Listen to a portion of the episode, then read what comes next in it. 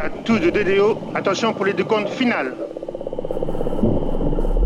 10, 9, 8, 7, 6, 5, 4, 3, 2, unité, top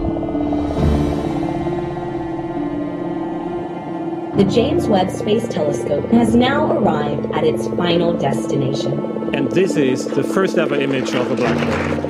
The lander may have lifted off again. Sky Green is ready.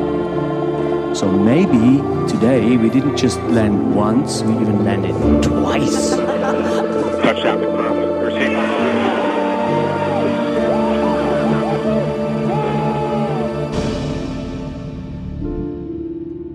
Hallo bei AstroGeo, dem Podcast der Weltraumreporter. Ich bin Franzi Konitzer. Und ich bin Karl Urban. Und wir sind zwei Wissenschaftsjournalisten.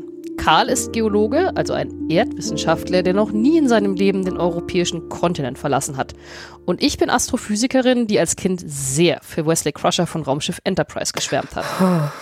Ja, das ist super. Ich, ich, verteidige Wesley Crusher bis zum letzten. Ich weiß, den mochte niemand. Ich fand den toll und finde find ihn immer noch großartig. er ist so. Halt einfach sehr clever, ja. Ja, eben. Auch in dieser Folge erzählen wir uns nicht eine Geschichte über Wesley Crusher, sondern eine Geschichte, die uns entweder die Steine unseres kosmischen Vorgartens eingeflüstert haben oder die wir in den Tiefen und Untiefen des Universums aufgestöbert haben. Genau, und Franzi, für dich die Frage, welche Geschichte habe ich dir denn beim letzten Mal erzählt? Die Geschichte von der Marswolke, die kein Vulkanausbruch auf dem Mars war. Sehr kurz und sehr bündig. Sehr ja. gut. die saisonal auftretende Marswolke. Aber ich habe vergessen, in welchem Monat. Von daher weiß ich nicht, ob es in diesem Jahr auf dem Mars wieder eine Wolke gibt. Ja, und ich habe vergessen nachzugucken, ähm, wann es wieder passiert. Also ich glaube, wir, das das nach. wir müssen das nochmal nachliefern. Ich habe es, glaube ich, letztes Mal sogar versprochen einzutragen, aber ich habe es tatsächlich vergessen. Hat aber auch keiner nachgefragt. Ne? Also vielleicht müsst ihr auch mehr, ihr Zuhörer, mehr Feedback hinterlassen. Ganz einfach. Sehr gerne. Feedback ist immer gut. genau. Genau. Ich, ich hatte den Eindruck, es gab relativ viele Hörer, die uns vielleicht auch noch nicht kannten. Also hört auch gerne mal in frühere Folgen rein und äh, ja, wie schon angedeutet, gerade meldet euch gerne bei uns mit Anmerkungen oder auch Ideen für andere Themen, die ihr immer gerne erzählt haben wollt von einer Astrophysikerin oder einem Geologen. Oder wenn ich euch erzählen soll, warum genau ich Wesley Crusher ziemlich toll fand. Ich habe sogar noch einen Magneten von ihm da. ja, vielleicht habe ich da noch was mitzureden, ne? aber mal, mal gucken. Ich, ich stelle dann ganz viele ganz gemeine Fragen. Oh. aber erstmal jenseits der gemeinen Fragen haben wir heute Ausgabe 46 und damit bist du dran, eine Geschichte zu erzählen, Karl. Was hast du mir denn heute mitgebracht? Ja, ich habe dir eine Geschichte mitgebracht, Franzi. Und ja, wie gerade ja auch schon in der Anmod gesagt, wir erzählen uns hier ja eigentlich abwechselnd eine Geschichte. Einmal du mir eine aus der Astronomie oder Astrophysik und ich dir eine aus der Geologie. Wobei meine geologischen Geschichten meistens ja auf irgendeinem Körper im Planetensystem spielen. Und deine Geschichten irgendwo ganz weit draußen. Und heute mache ich was ganz Fieses. Ich, grät, oh. ich grätsch dir voll in die Astrophysik rein. Bin ich ein bisschen empört, aber es kommt drauf an, was du mir jetzt erzählst. Genau, aber genau, ich, du musst dir keine großen Sorgen machen. Ich versuche das ganz behutsam, ne, ganz behutsam zu grätschen, wenn es geht. Und ich komme dann auch ganz schnell in das Feld, in dem ich mich besser auskenne, hoffe ich zumindest. Hm, ein bisschen Physik kommt drin vor, aber da musst du mich dann im Zweifel ein bisschen korrigieren. Denn was ich dir heute erzähle, ist eine Geschichte, in der aus Astro irgendwann Geo wurde. Und ich fange mal ganz vorne an. Und zwar in einer sicher sehr kalten Nacht im Januar. Und wir befinden uns in einer europäischen Stadt, aber gleichzeitig in einer Zeit, in der es noch kein elektrisches Licht gab. Also das heißt, der Himmel, äh, der Blick in den Himmel ist trotzdem sicher ziemlich gut gewesen, obwohl die Person, um die es geht, hier in einer größeren Stadt sich befand. Und der Mensch, der da in den Himmel blickt, ist nicht irgendjemand. Also wir sagen heute, er war Philosoph, Physiker, Mathematiker, Ingenieur und Astronom, was in seiner Zeit keine ganz unübliche Mischung ist, denn wir sind ja noch tief hier in einer Zeit, als Wissenschaftler Universalgelehrte waren. Was dich vielleicht etwas schockieren könnte, der Mann, um den es geht, ist auch Astrologe. Ah, ja gut, das waren ja, ich meine, ja, das ist okay. Ich meine, Newton hat sich ja auch selber Nadeln hinter den Augapfel gebohrt, um irgendwas zu machen. Das ist. Das kann ich verzeihen, wenn das äh, zu einer äh, finsteren Zeit spielte. Genau, also da, da, da muss ich jetzt ein bisschen drauf, drauf rumreiten, nämlich, also Astrologe heißt ja, er trifft nicht nur Aussagen über das Wesen natürlicher Phänomene, sondern auch darüber, wie angeblich Ereignisse im unendlichen Kosmos das Leben von Menschen beeinflussen. ne? Also das ist ja so in meinen Worten jetzt äh, das, was Astrologie tut. Diese Eigenschaften dieses Menschen kommen in dieser kalten Januarnacht auch zum Tragen oder dann in, in der Folge, denn was er entdeckt, ist tatsächlich etwas sehr Bedeutendes. Der Mann richtet nämlich sein Teleskop an den Himmel und findet dort erstmal drei Punkte, die nie ein Mensch zuvor gesehen hat. Also Sind wir wieder bei ist- Star Trek, ne? Das ist Galileo und die Jupitermonde? Ja, genau. Sehr gut. Äh, äh, Wobei, ähm, ich habe es ein bisschen gemein gemacht eigentlich, ne, mit den drei Punkten. Ja, aber vielleicht bin ich auch davon beeinflusst, weil ich habe es neulich gerade erst vor ein paar Monaten auch in einer kalten äh, Nacht äh, zum ersten Mal äh, gebacken gekriegt, mit meinem Fernglas die Jupitermonde von meinem Balkon aus zu sehen. Und das waren auch drei Punkte. Weil man sagt ja immer, es sind vier Jupitermonde und die hat er auch gesehen, aber ich habe mit dem Fernglas eben auch nur drei Punkte hingekriegt. Von daher. Ja, genau. Ja, es ist ja auch immer die Frage, ähm, was gerade sichtbar ist, ne? Die laufen ja mal vor dem Jupiter entlang oder dahinter oder sind schon so halb im Schatten oder so. Also man sieht auch einfach nicht immer alle, alle vier.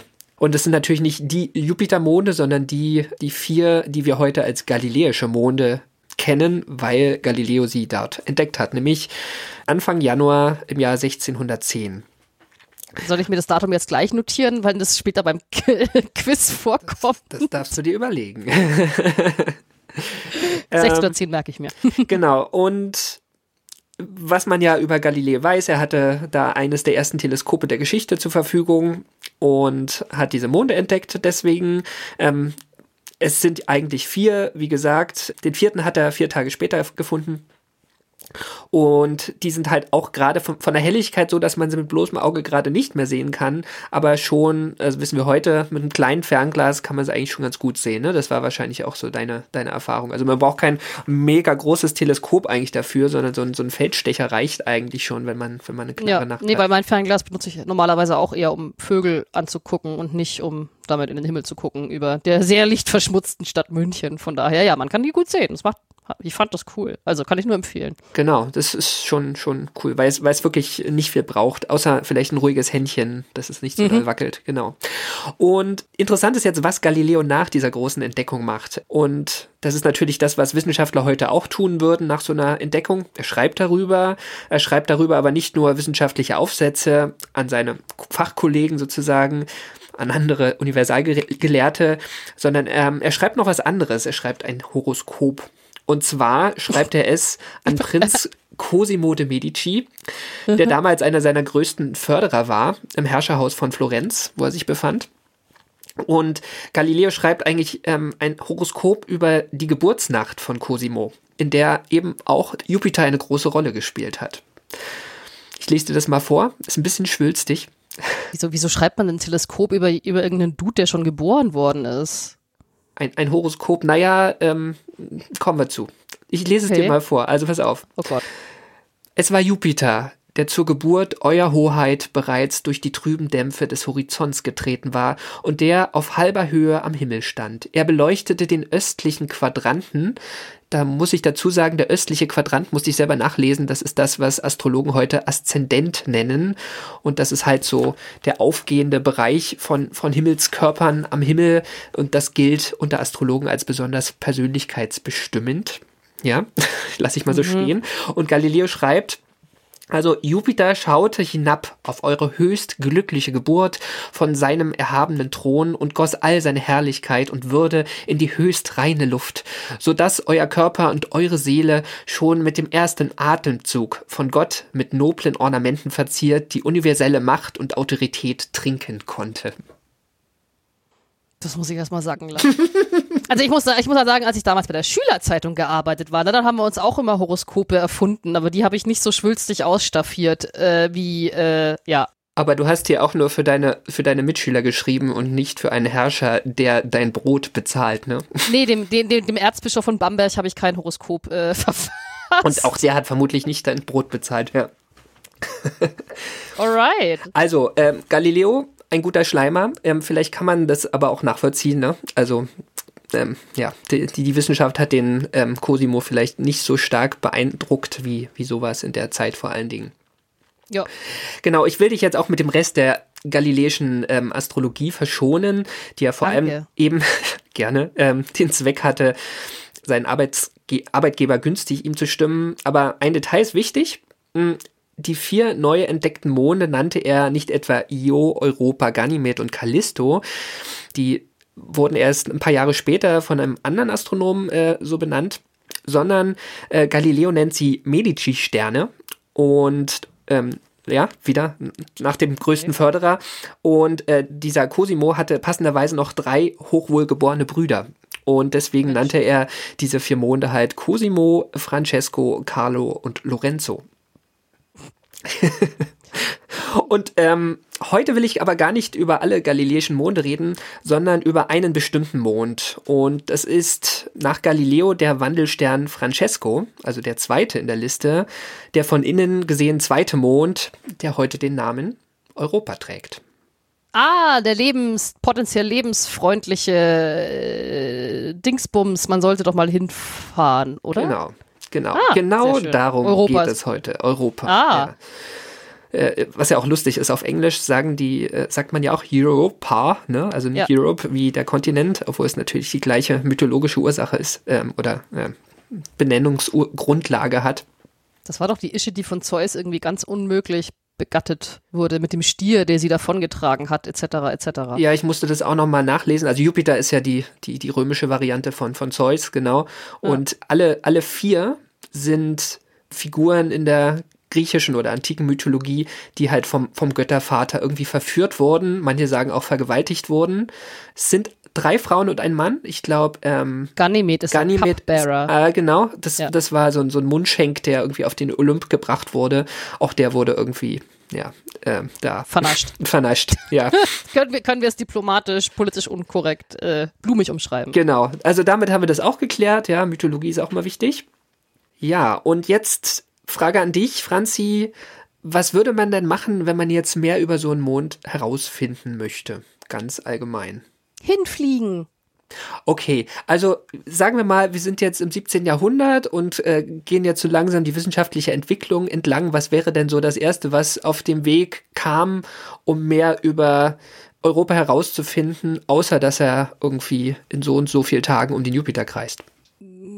Wann kam Fraunhofer auf die Idee mit dem Prisma und Genau. dem Spektrum? Also es geht um Spektroskopie, genau. Fra- Fraunhofer war, glaube ich, so sehr frühes 19. Jahrhundert. Den hätte ich beinahe hier auch noch in die Geschichte eingebaut, aber es wird dann zu lang, wenn wir mit dem anfangen. Der ist aber auch total spannend, ähm, weil der ja eigentlich ähm, vor allem Spiegel verkauft hat oder Linsen verkauft hat. Aber man braucht Sp- Spektroskopie und tatsächlich ist es, hat es ziemlich lange gedauert, bis man mehr über Europa und die anderen Eismonde, die anderen Monde, von denen man damals noch nicht wusste, dass es Eis war. Eismonde waren. ähm, tatsächlich gab es in den 1960er Jahren gab es auf der Krim, ganz passend, einen russischen Astronomen, Wasili Ivanovich Moroz. Und der hat ein Infrarotspektrometer gebaut, was man braucht, um die, die Zusammensetzung von so relativ kühlen Körpern wie diesen Monden zu bestimmen. Und damit war er das als erster überhaupt in der Lage, sozusagen was über die chemische Zusammensetzung so zumindest in erster Näherung herauszufinden. In den 1960er Jahren, also wirklich 350 Jahre nach Galileo erst. Und was äh, der Moritz gesehen hat, sind zwei starke Absor Absorptionskanten, sagt man, glaube ich, also zwei starke Peaks ähm, im Spektrum. Linien. Genau, Oder- Linien, aber- genau. Und die sind quasi die, ein deutlicher Hinweis auf Wassereis. Und er hat es auf, auf drei der vier Monde ähm, nachgewiesen, also auf Io nicht, auf dem innersten, auf den drei äußeren ja, also damit auch auf Europa. Und so, also das war so das, der, der Informationsgrad in den frühen 70er Jahren. Und dann ging das los mit dem Hinfliegen, was du ja schon angedeutet hast. Das ist immer am besten. Genau. Einfach mal vorbeischauen. Ich finde schon interessant, dass die, die Teleskope dann manchmal kurz vorher dann noch irgendwas rauskitzeln, ne? äh, bevor dann die Raumsonden kommen. Und Die Raumsonde, die zuerst vorbeiflog ähm, und die auch wirklich was über die Monde rausgefunden hat, war Voyager 1. Die ist im März 1979 vorbeigeflogen. Und wenn man sich die, so einen Vorbeiflug überlegt, ich meine, der Jupiter ist ja groß, deutlich größer als die Erde, so das ganze System zu durchfliegen, so mit, äh, keine Ahnung, Magnetfeld und auch den Bereichen, wo die äußeren Monde kreisen. Er hat ja viel mehr Monde noch, das wusste man ja damals auch schon. Also man hat seither einige mehr gefunden, aber auch damals waren das ja schon deutlich mehr als die vier Galileischen, die man kannte. Mhm. Und dieses ganze Jupiter-System zu durchfliegen hat ungefähr 65 Stunden gedauert, was gar nicht so kurz klingt, wobei man ja schon sagen muss, dass äh, ja so ein, so ein Flyby natürlich ähm, schon Stress ist, ne? Also für die Wissenschaftler und auch für die ja. Raumsonde, die wirklich in alle Richtungen irgendwie verschiedene Instrumente, manche müssen stabilisiert sein, so Kameras, die Fotos machen, andere brauchen vielleicht eher Rotation oder wiederkehrende Messungen und deswegen war da gar nicht so viel möglich in der Zeit.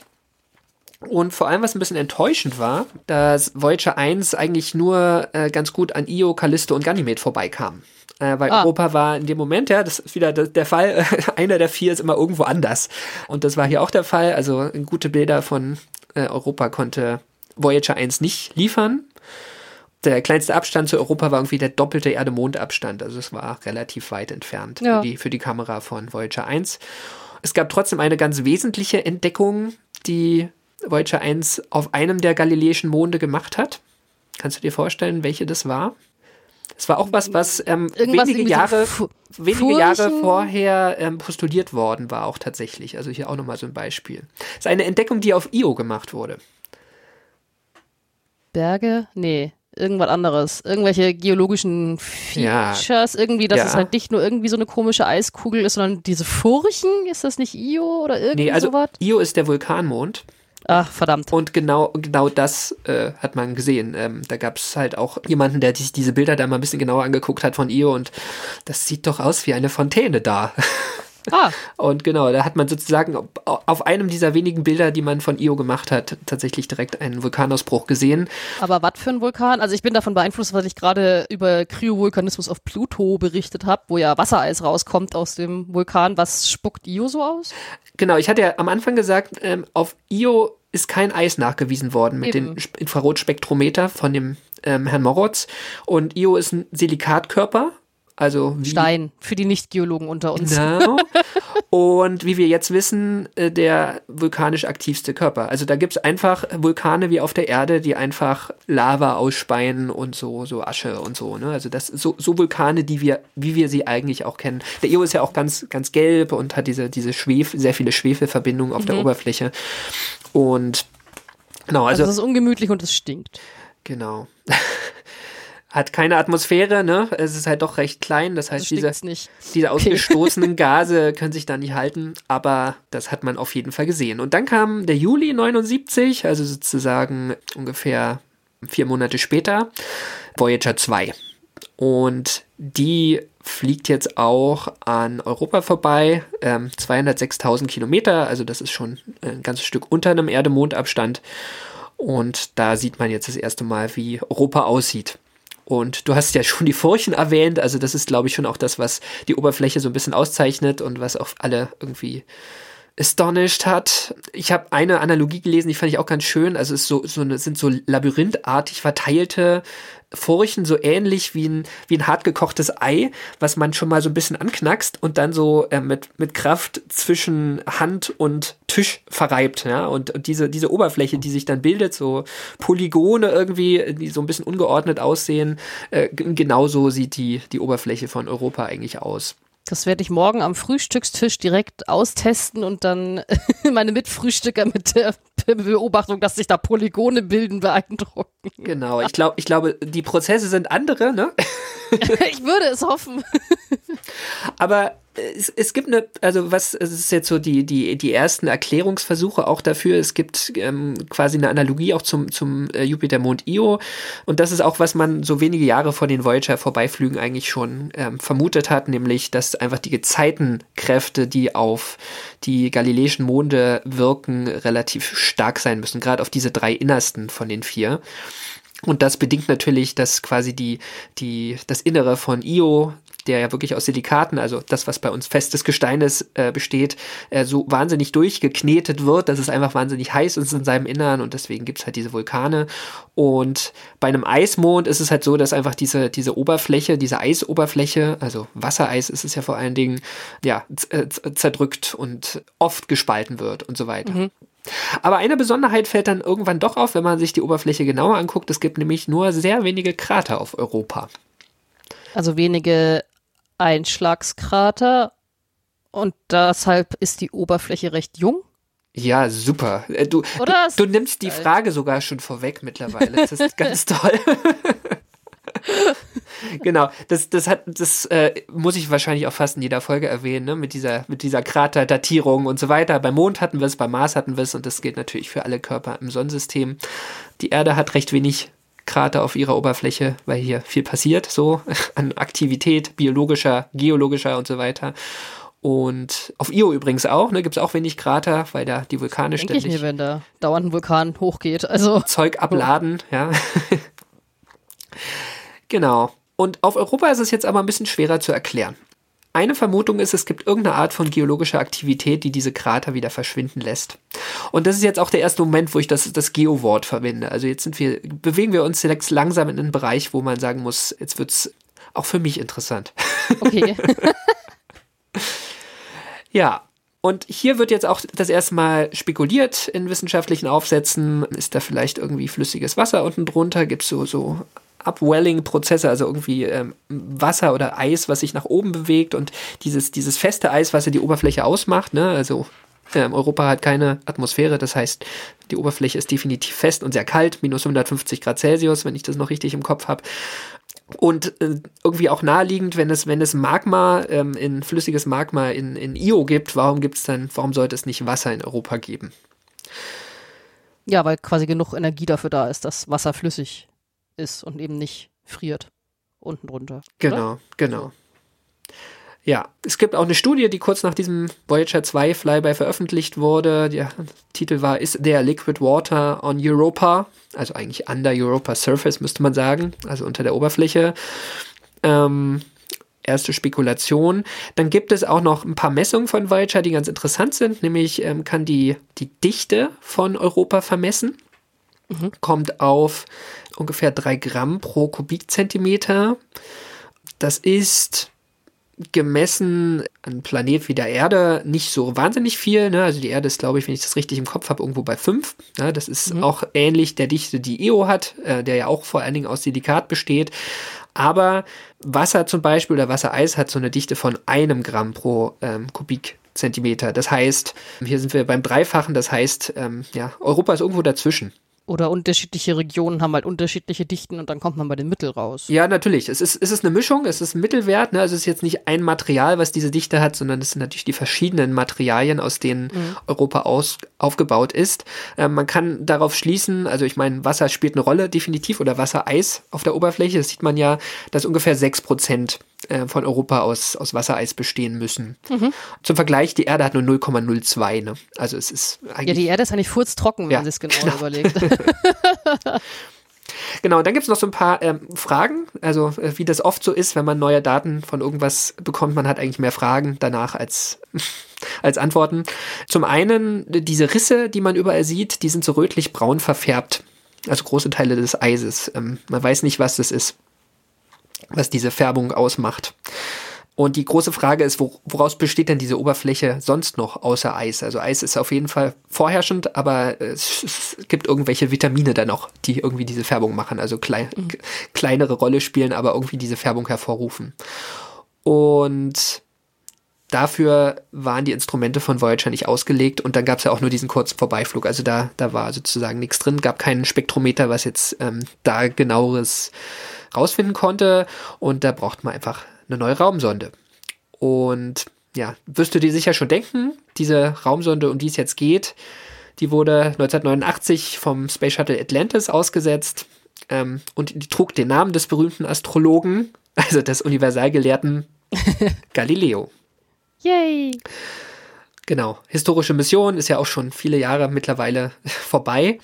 Ja, ich musste mir eben krampfhaft, bevor du es gesagt hast, ich musste mir eben krampfhaft überlegen, wie diese Mission hieß. Das ist eigentlich bescheuert. Aber ich meine, ich habe dann so, also die Saturn-Mission war Cassini, Cassini, Cass und dann hing das so in meinem Kopf rum und ich so, wie hieß denn die Jupiter-Mission? Und das, also ja, ähm, shame on me. Ich kann mich erinnern, wo ich angefangen habe, als Schüler irgendwie ab und zu über Raumfahrt zu schreiben, so ins Internet zu schreiben. Da, da flog die gerade noch. Das war so späte 90er, frühe 2000er. Muss nur mal nachgucken, wann die in den Jupiter gestürzt wurde. Aber es ist, ähm, ja, ist schon eine Weile her mittlerweile. Siehst du, aber du hast die Zeit als Schüler produktiv verbracht. Ich habe tatsächlich nur Star Trek Voyager angeschaut. Ich kann dir alles über den ich- Delta-Quadranten erzählen, hab aber, ich parallel gemacht. aber Galileo hieß die Jupiter-Sonde. Das ist doch schon mal gut. Genau, also Galileo, da gibt's viele Geschichten über diese, über diese Raumsonde. Es war die erste Raumsonde überhaupt, die um einen der großen Planeten gekreist ist, um einen der Gasriesen gekreist ist. Und die hatte direkt nach dem Start ein großes Problem, was sich auch nicht hat beheben lassen, nämlich die High-Gain-Antenna, also diese große Parabolantenne, die wie so ein Regenschirm hätte auf, sich aufhalten sollen nach dem Start, ähm, tat eben das genau nicht.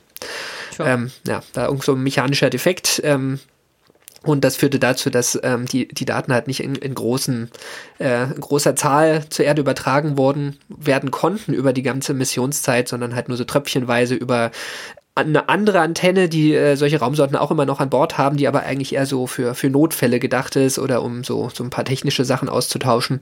Und ähm, genau, da war die Mission also schon mal behindert. Es gab ein wichtiges Instrument, was auch am Anfang Probleme hatte, gerade jetzt für, für da, dafür äh, mehr über Europa rauszufinden, nämlich das Near Infrared Mapping Spectrometer. Ne? Also Scheiße. Infrarotspektrometer, das, das ist sozusagen eine äh, ferne Weiterentwicklung von dem Instrument, was der Herr Moritz auf der Krim verwendet hat in den 60er Jahren. Außer dass es jetzt ein amerikanisches Instrument war, mit dem man als erstmals halt auch die Zusammensetzung von, von Details auf der Oberfläche äh, vermessen wollte. Das ist sowieso ein kompliziertes Instrument, so ein Infrarotspektrometer, wenn man sich das überlegt. Also es sollte in einem Wellenlängenbereich zwischen 0,7 und 5,2 Mikrometer messen. Und das Problem ist, unter einem Mikrometer ist es eigentlich kaum möglich, die, die einkommenden Infrarotphotonen von der Wärmestrahlung der Sonne selbst zu unterscheiden. Ne? Das ist immer das Problem, ähm, das, weshalb so, so Infrarotteleskope auch immer wahnsinnig gekühlt werden müssen. Ne? Muss ich dir nicht erzählen. Und das war hier auch die Herausforderung und die Entwickler des Instruments hatten eigentlich eine clevere Idee. Die haben nämlich zur Kühlung eine, so, eine, so eine Art Metalltrichter verwendet. Also eigentlich ein, ein passives System, was die ähm, Wärmestrahlung der Sonne selbst zumindest aus diesem Instrument ins, ins All abstrahlen sollte, brauchte keinen kein Strom, also war sozusagen eigentlich relativ fail-safe. Äh, und ähm, das hat aber ein bisschen Komplexität reingebracht, weil ähm, da muss ich nochmal ausholen. Also Galileo ist mit, mit der Atlantis gestartet. Die Space Shuttles sind ja eigentlich immer von, von Florida gestartet und das ist ja schon recht tropisches oder subtropisches Klima da, recht warme, feuchte Luft. Feuchtigkeit willst du natürlich in der Raumsonde nicht haben. Und da hat man ähm, zur Sicherheit äh, irgendwie noch so ganz trockenes Stickstoffgas bis kurz vorm Starter eingeblasen in, ins Instrument und in die ganze Raumsonde.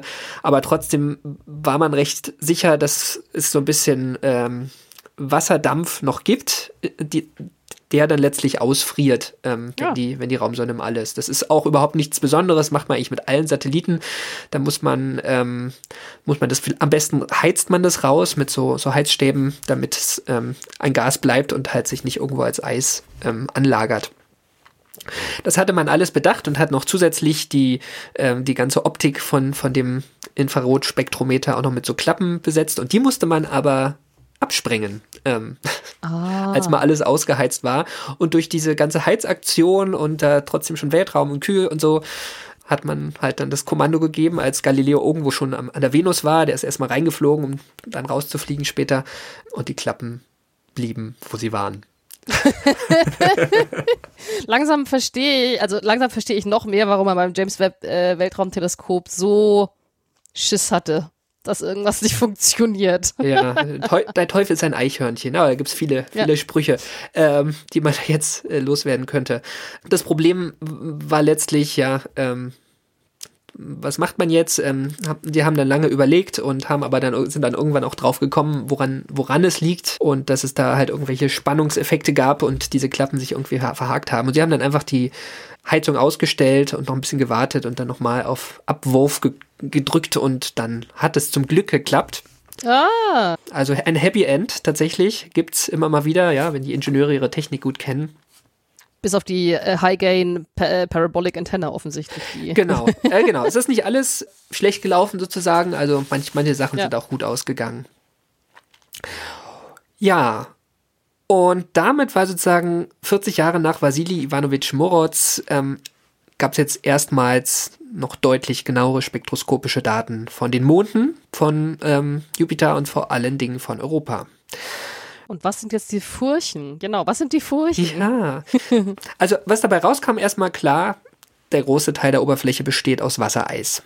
Das ist ganz klar, war auch nicht kritisch. Und ähm, es gab eine Vermutung schon vorher, was dieses rötlich-bräunliche Material in den Furchen angeht. Nämlich, dass es Salze sein könnten. Und Salze bilden sich aber nicht so auf so planetaren Oberflächen, die ähm, über denen keine Atmosphäre ist. Das Salze bilden sich eigentlich nur, wenn Wasser oder andere Lösungsmittel in Kontakt mit Silikaten sind. Ja, oder mit, mit irgendwelchen Mineralien, sagen wir mal so. Ähm, das heißt, wenn das Salze sind, dann können die eigentlich nur aus dem tiefer liegenden Ozean kommen. Und genau, das hat man sich jetzt in den Spektrometerdaten angeguckt von Galileo und was man gesehen hat, war, ähm, es sind Sulfate. Irgendwas mit Schwefel. Ja, genau. SO4 ist die Endung quasi. Das ist die Endung für, für ein Salz. Ähm, hier so klassischer Badezusatz, den man bei uns so in die Badewanne kippt, ist Magnesiumsulfat, ne? Also definitiv ein Salz. Es gibt ein kleines Problemchen. ähm, es gibt nämlich noch eine Verbindung, das ist H2SO4. Da ist auch ein Ih. SO4 drin. Weißt du, was das ist? Das ist doch irgendwas, das ist irgendwas Fieses. Das weiß ich. Genau. Schwefelsäure. Ja, genau, Schwefelsäure. Will man nicht haben. Also nicht in der Badewanne. Schwefelsäure ist kein Salz, sondern Kein Badezusatz. Kein. Badezusatz. ja, genau. Und ähm, wenn es Schwefelsäure ist, könnte man auf Europa sogar super gut erklären, wo die herkommt, weil der Nachbarmond Io ja ständig irgendwie so Schwefelzeug auspustet und natürlich auch Schwefelsäure, warum auch nicht, ja, beziehungsweise so ein paar Protonen, also Wasserstoff findet man ja dann auch noch da irgendwie, die da irgendwie rumfliegen, also kann, könnte man sehr gut erklären. Also das ist ein Indiz, vielleicht ist das Badesalz oder irgendein anderes Salz, irgendein anderes Sulfatsalz, aber vielleicht ist es auch bloß blöde Schwefelsäure vom Nachbarmond Io. Ja. Also geht es im Grunde um die Frage, ist es Schwefelsäure vom Nachbarmond Io oder ist es Badesalz, was aus den Tiefen von Europa aufsteigt? Genau, Was auf einen flüssigen Ozean hindeuten würde. genau. Während hingegen die Schwefelsäure würde nicht zwingend äh, auf den flüssigen Ozean. Ah, Ja. okay. Also wir haben einen Indiz, aber es ist definitiv kein Beweis für einen Ozean. Hm. Genau, mit, mit äh, Galileo hat man aber noch eine andere Messung machen können. Das ist eine Art von Messung, die macht man eigentlich ähm, mit allen Raumsonden schon, schon ziemlich lange. Äh, Kann man nämlich machen, eigentlich ohne ein Instrument überhaupt zu haben. Man nutzt einfach eine Antenne, die man dabei hat. Ich glaube, das englische Wort dafür ist Radio Science. Jetzt wird es ein bisschen physikalisch und du musst mich immer verbessern, wenn ich was falsch sage. Ja, äh, you wish, du, wie lange mein Physikstudium her ist? Also Radio Science, der, der Gedanke ist quasi, wenn, wenn eine Raumsonde so ganz haarscharf an so einem planetaren Körper, der auch eine gewisse Masse hat, ähm, vorbeischaut und direkt dahinter die Erde liegt, mit, mit den schönen Antennen, die irgendwo stehen und die Signale dann auffangen, dann wird dieses Radiosignal, was ja eigentlich auch nur eine elektromagnetische Welle ist, quasi so ganz leicht durch die Schwerkraft abgelenkt. Und die Stärke dieser Ablenkung hängt halt ab vom Schwerefeld dieses Objekts. Ne? Also man kann quasi das Schwerefeld vermessen. Das globale Schwerefeld oder punktuell, wo das gerade. Ich glaube, äh, das ist eigentlich immer eine globale Messung. Also man kann das, ähm, ich stecke da nicht so richtig drin, man, man kann da auch noch mehr ableiten, aber da muss man sehr lange und sehr ausdauernd Ja. messen.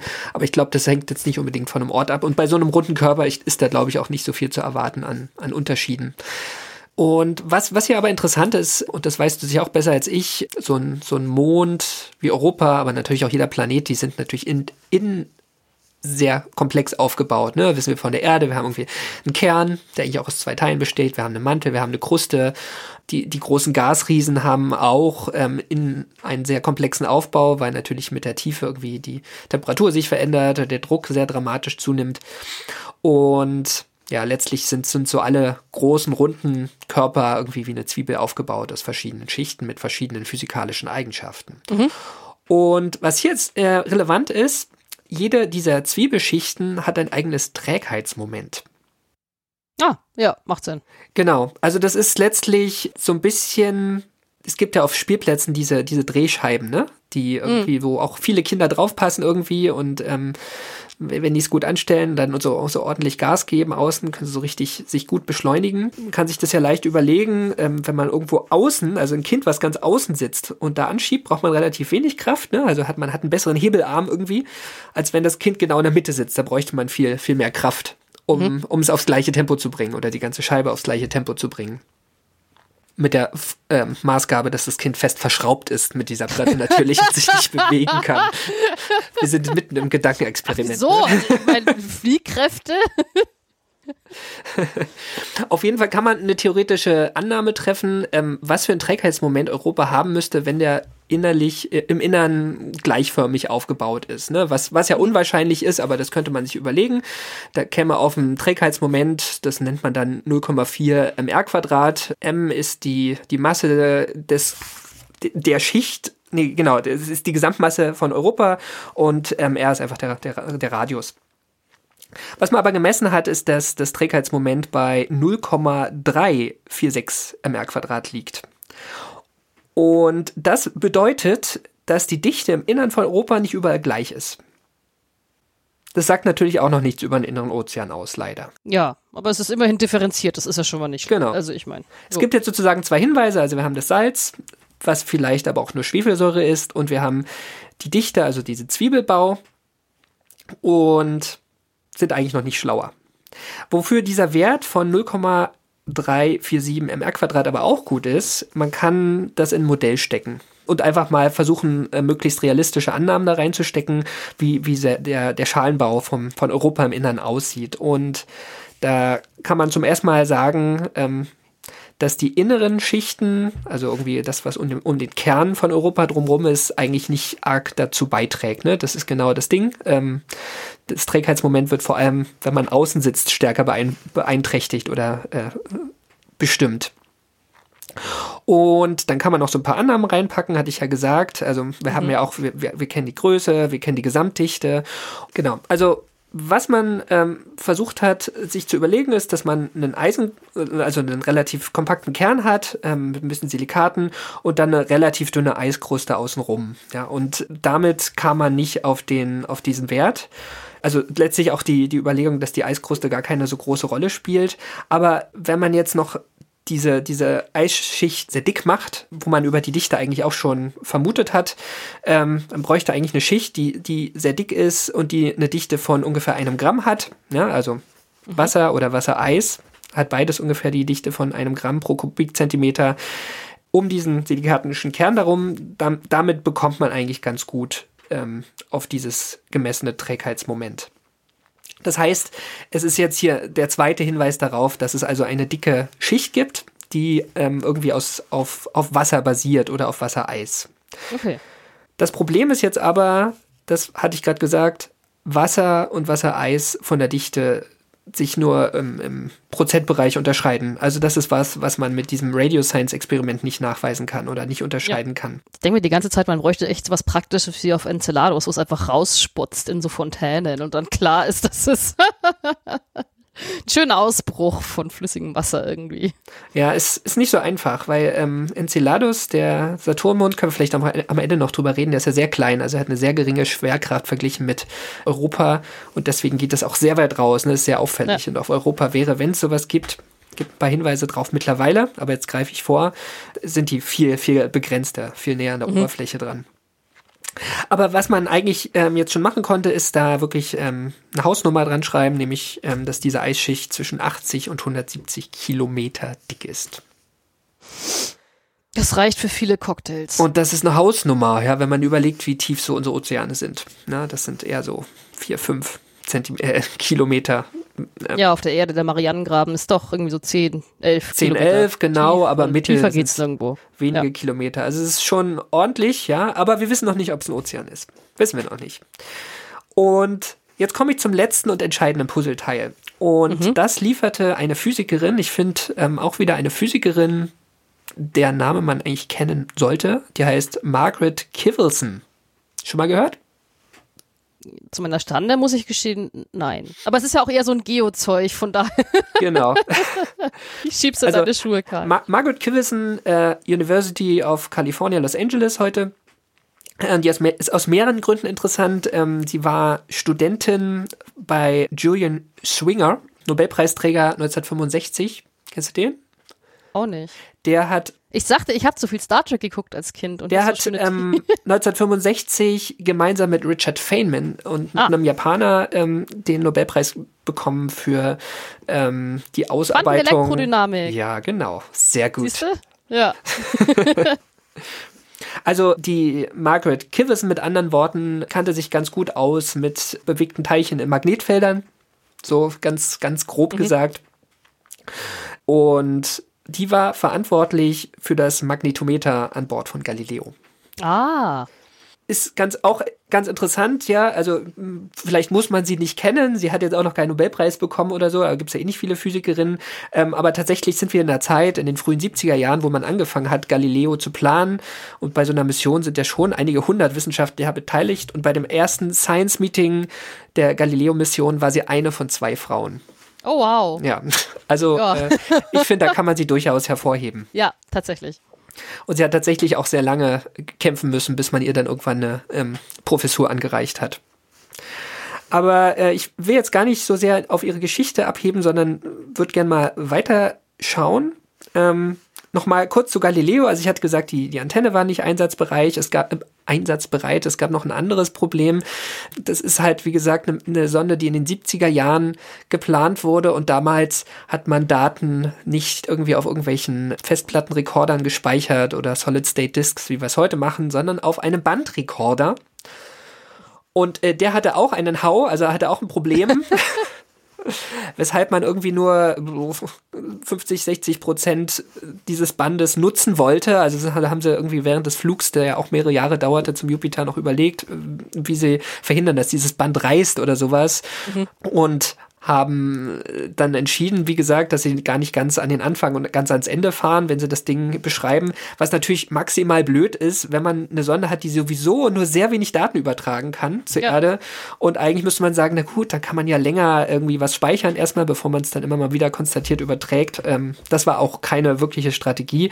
Und diese ganzen Verantwortlichen für die Instrumente, für jedes einzelne Instrument mussten sich halt überlegen, wie sie möglichst datensparsam irgendwie ihre Wissenschaft machen konnten so auch Margaret Kiverson. Die hatte nämlich eigentlich überlegt, wenn sie jetzt an den, an den Monden von Jupiter vorbeifliegt, ja, also wusste man gar nicht, haben die eigene Magnetfelder oder interagieren die mit diesem großen Magnetfeld von Jupiter? Der hat ja ein sehr starkes Magnetfeld. Übrigens witziges Detail, wenn wir Organe hätten, Magnetfelder zu sehen, wäre es mit Abstand das größte Objekt an unserem Himmel, äh, das Magnetfeld von Jupiter. Ja. Ha. Wäre fünfmal größer als der Vollmond. Toll. Also wenn man sich überlegt, wie klein der Jupiter ist, ne, das ist Ja. ein, ein Riesending. Ja. Also was jetzt wichtig ist, um sich jetzt sozusagen dieses letzte Puzzleteil zu überlegen, ist der Jupiter. Mit diesem wahnsinnigen Magnetfeld. Und, und was ähm, interessant ist bei Jupiter, ist, ähm, der dreht sich selbst in zehn Stunden um seine eigene Achse. Das ist recht fix. Das ist ja. ziemlich fix, weil er ja auch vielfach größer als die Erde ist. Und sein Magnetfeld ist dann noch um 10 Grad gegen diese Rotationsachse geneigt. Ah, Sie liegen nicht aufeinander, bei der Erde liegen sie ja fast aufeinander, die magnetische und die Rotationsachse. Und beim Jupiter ist das gekippt gegeneinander. Und das bedeutet, dass auch die Monde, die jetzt durch dieses Magnetfeld fliegen, halt ständig wechselnde Magnetfeldstärken sehen. Genau, die fliegen da sozusagen auch alle, alle paar Stunden durch, beziehungsweise das Magnet, eigentlich, eigentlich ist es andersrum, weil die, die Umlaufzeiten der, der Jupitermonde sind deutlich größer als 10 Stunden. Also eigentlich bewegt sich das Magnetfeld von Jupiter durch diese Monde durch. Und somit konnte man sozusagen jetzt ähm, anfangen, mal zu gucken, was für Magnetfelder so an den Monden existieren oder wie die Monde darauf reagieren, magnetisch. Die erste Messung war übrigens am 19.12.96, auch noch gar nicht so lange her. Und was dem Team von Kivissen aufgefallen ist, ist, dass die Magnetfeldstärke um Jupiter, äh, um Europa, um den Mond, bei jedem Vorbeiflug ein bisschen anders war, was ah. man da ah. gemessen hat. Eine Vermutung war, dass es ein induziertes Magnetfeld gibt an, an Europa. Ne? Das ist so dieses, dieses Ding, ähm, muss ich dir eigentlich ja auch nicht erzählen, ähm, ein Magnetfeld und ein elektrischer Leiter und wenn sich eins von beiden bewegt, dann gibt es im elektrischen Leiter einen Stromfluss. Ne? Ich glaube, mhm. so, so kann man es ganz, ganz locker sagen. Und die Vermutung war also hier in, in Europa gibt es irgendeinen elektrischen Leiter und das Magnetfeld, ähm, was sich verändert außenrum, induziert da Ströme und diese Ströme wiederum erzeugen ein eigenes Magnetfeld in Europa das mhm. sich aber wandelt, wie auch das äußere Magnetfeld sich wandelt. Und die Frage ist, was ist denn da leitend in Europa? Hast du eine Idee? Ich sag jetzt mal ganz frech, Wasser, in dem flüssige Salze gelöst ja, sind. Ja, okay, ist ja auch total naheliegend eigentlich, ne? Nein, ich erinnere, ich erinnere mich daran, äh, das hatten wir ja mal im Chemieunterricht, weil komplett flüssiges, also wenn du komplett reines Wasser hast, das leitet ja nicht eigentlich. Also da tut sich ja nicht viel, aber wenn du halt irgendeinen äh, Kladderadatsch hast, der da drin gelöst ist, also da drin rumdümpelt, dann leitet sie eben schon und äh, genau.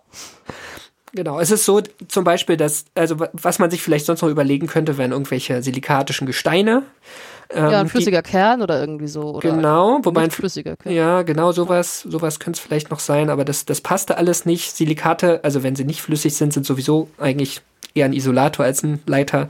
Mhm. Und wie du sagst, reines Wasser auch nicht. Ähm, und Eis halt auch nicht, weil da keine Salze, kaum Salze drin sein können. Das heißt, das war sozusagen so der, der letzte entscheidende Punkt.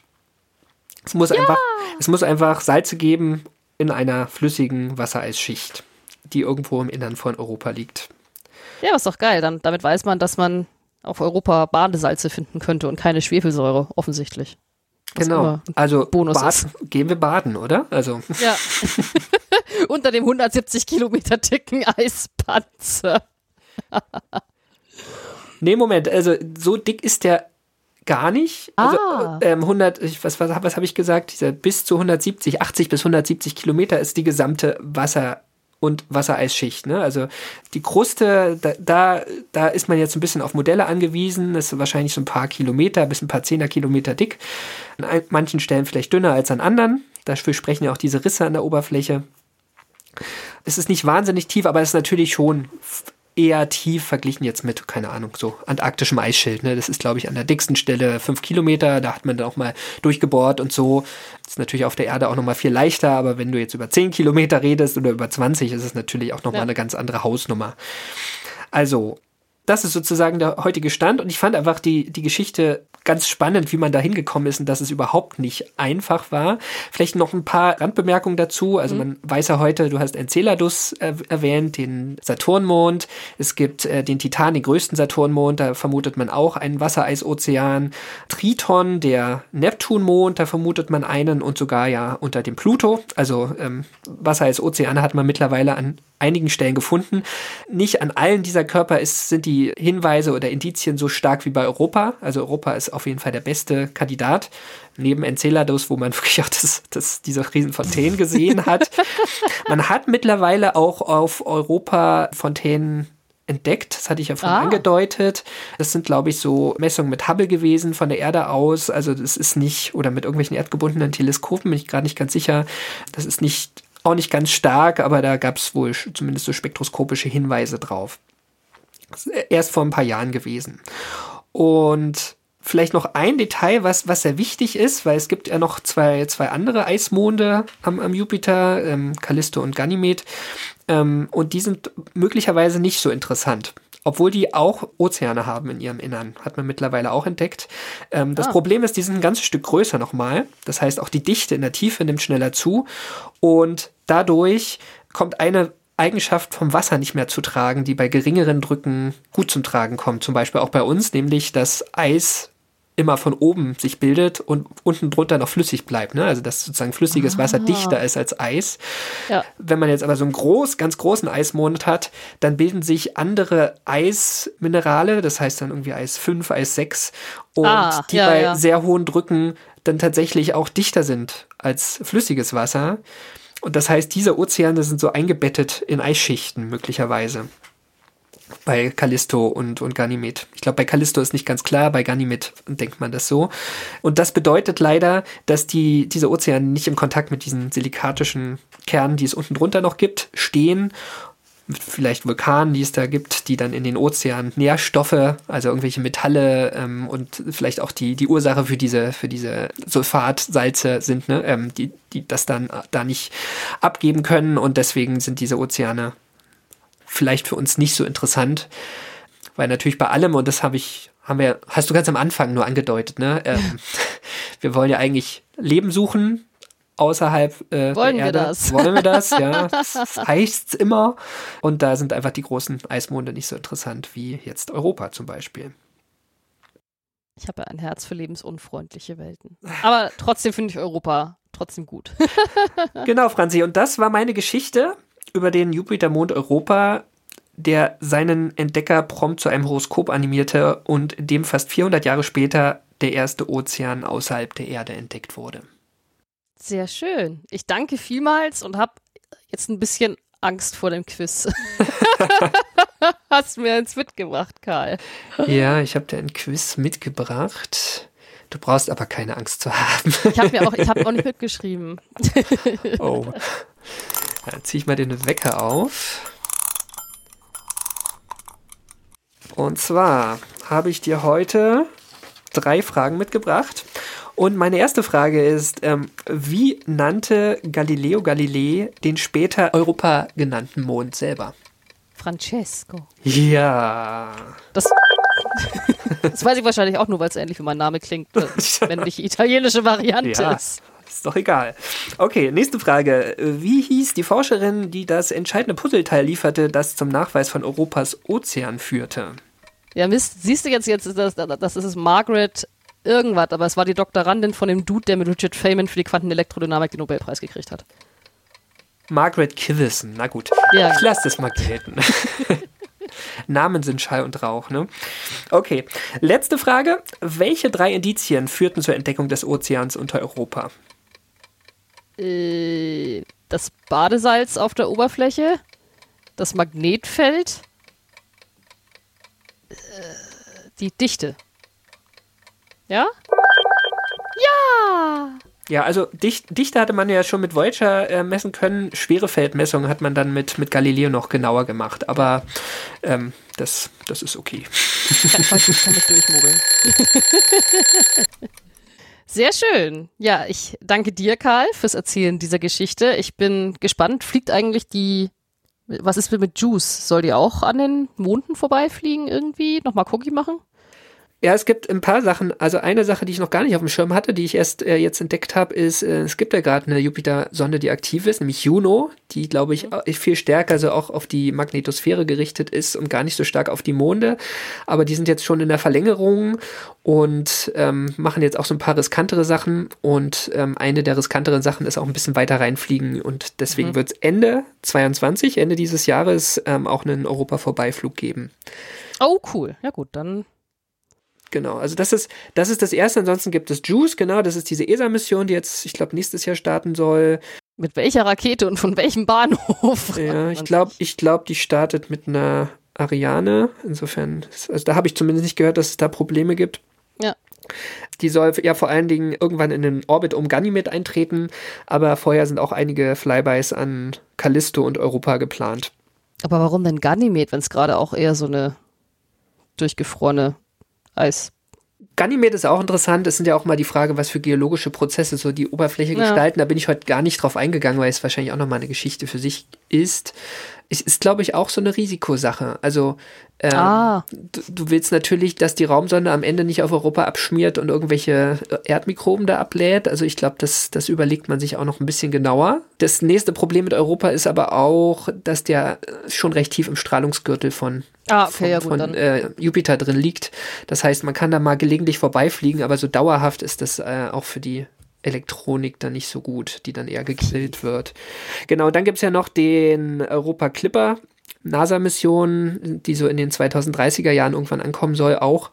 Ist, glaube ich, noch nicht ganz klar, wann die startet überhaupt, aber da steckt Europa im Namen und die machen, planen 40 Flybys oder so an Europa. Ach krass. Also auch immer von, ich denke mal, recht elliptischer Orbit, immer wieder rein und immer wieder schnell vorbei. Möglichst wenig gegrillt werden, aber dabei möglichst viele Daten sammeln. Und ich denke mal, das wird dann richtig spannend, was Europa angeht und auch den Ozean cool. und so weiter. Na Genau. Da wird man auch versuchen, so diese, dieses Cassini bei Enceladus zu machen und vielleicht gibt es tatsächlich irgendwo ähm, Aus, Ausgasungen, wo man was ähm, dann mit Massenspektrometern sich noch genauer anschauen kann. Also ich finde trotzdem, dass Fontäne besser als Ausgasung klingt. Da kannst du mir, es ist mir wurscht. Ich bin ein Island-Freund, wir sagen einfach Geysire, oder? ja, eben, eben. Fertig. so. Genau, ich habe ich hab noch eine Anmerkung, nämlich äh, diese Geschichte war wunderschön erzählt in einem Buch, was ich äh, dazu gelesen habe. Alien Oceans von Kevin Peterhand ist ganz neu rausgekommen.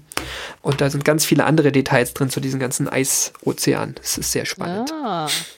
Ja gut, dann musst du mir mal den Link dazu schicken und dann. Genau, äh, den, den packe ich auf jeden Fall auch noch in die Shownotes unten drunter. Ja, dann habe ich, dann haben wir alle was davon und ich. Genau. Wunderbar. Und dann kommen wir zum Schluss. Das war sie nämlich, die 46. Ausgabe von AstroGeo. Wir danken allen, die unsere Arbeit unterstützen. Das sind die regelmäßigen Abonnentinnen der Weltraumreporter, dem Online-Magazin. Und das Abonnement dafür für die Weltraumreporter kostet übrigens nur 3,49 Euro pro Monat. Genauso danken wir den Flatrate-AbonnentInnen der Riff Reporter. Die Riff Reporter sind eine Genossenschaft von über 100 freien und unabhängigen Journalistinnen und Journalisten, die zu vielen relevanten Themen arbeiten. Alles frei von Werbung und Trackern und recherchiert unter strengen journalistischen Standards. Jedes Abo bei den Riff Reportern hilft uns, aber auch euch, denn ihr haltet Zugang zu allen vielfältigen und tiefgründigen Recherchen. Und wir danken allen, die diesen Podcast auch direkt unterstützen, entweder über Steady oder über direkte Überweisungen. Und alle Möglichkeiten, uns zu unterstützen, findet ihr auf unserer Website astrogeo.de. Und wenn euch diese Folge gefallen hat, hinterlasst uns gerne einen freundlichen Kommentar oder eine Bewertung bei iTunes, Spotify, direkt auf unserer Webseite oder wo auch immer ihr diesen Podcast hört. Feedback oder Ideen für neue Themen könnt ihr uns auch auf Twitter unter astro-geo zukommen lassen oder ihr schreibt uns einfach eine E-Mail an redaktion.astrogeo.de. Zuletzt danken wir euch fürs Zuhören. Wir sagen Tschüss Glück auf!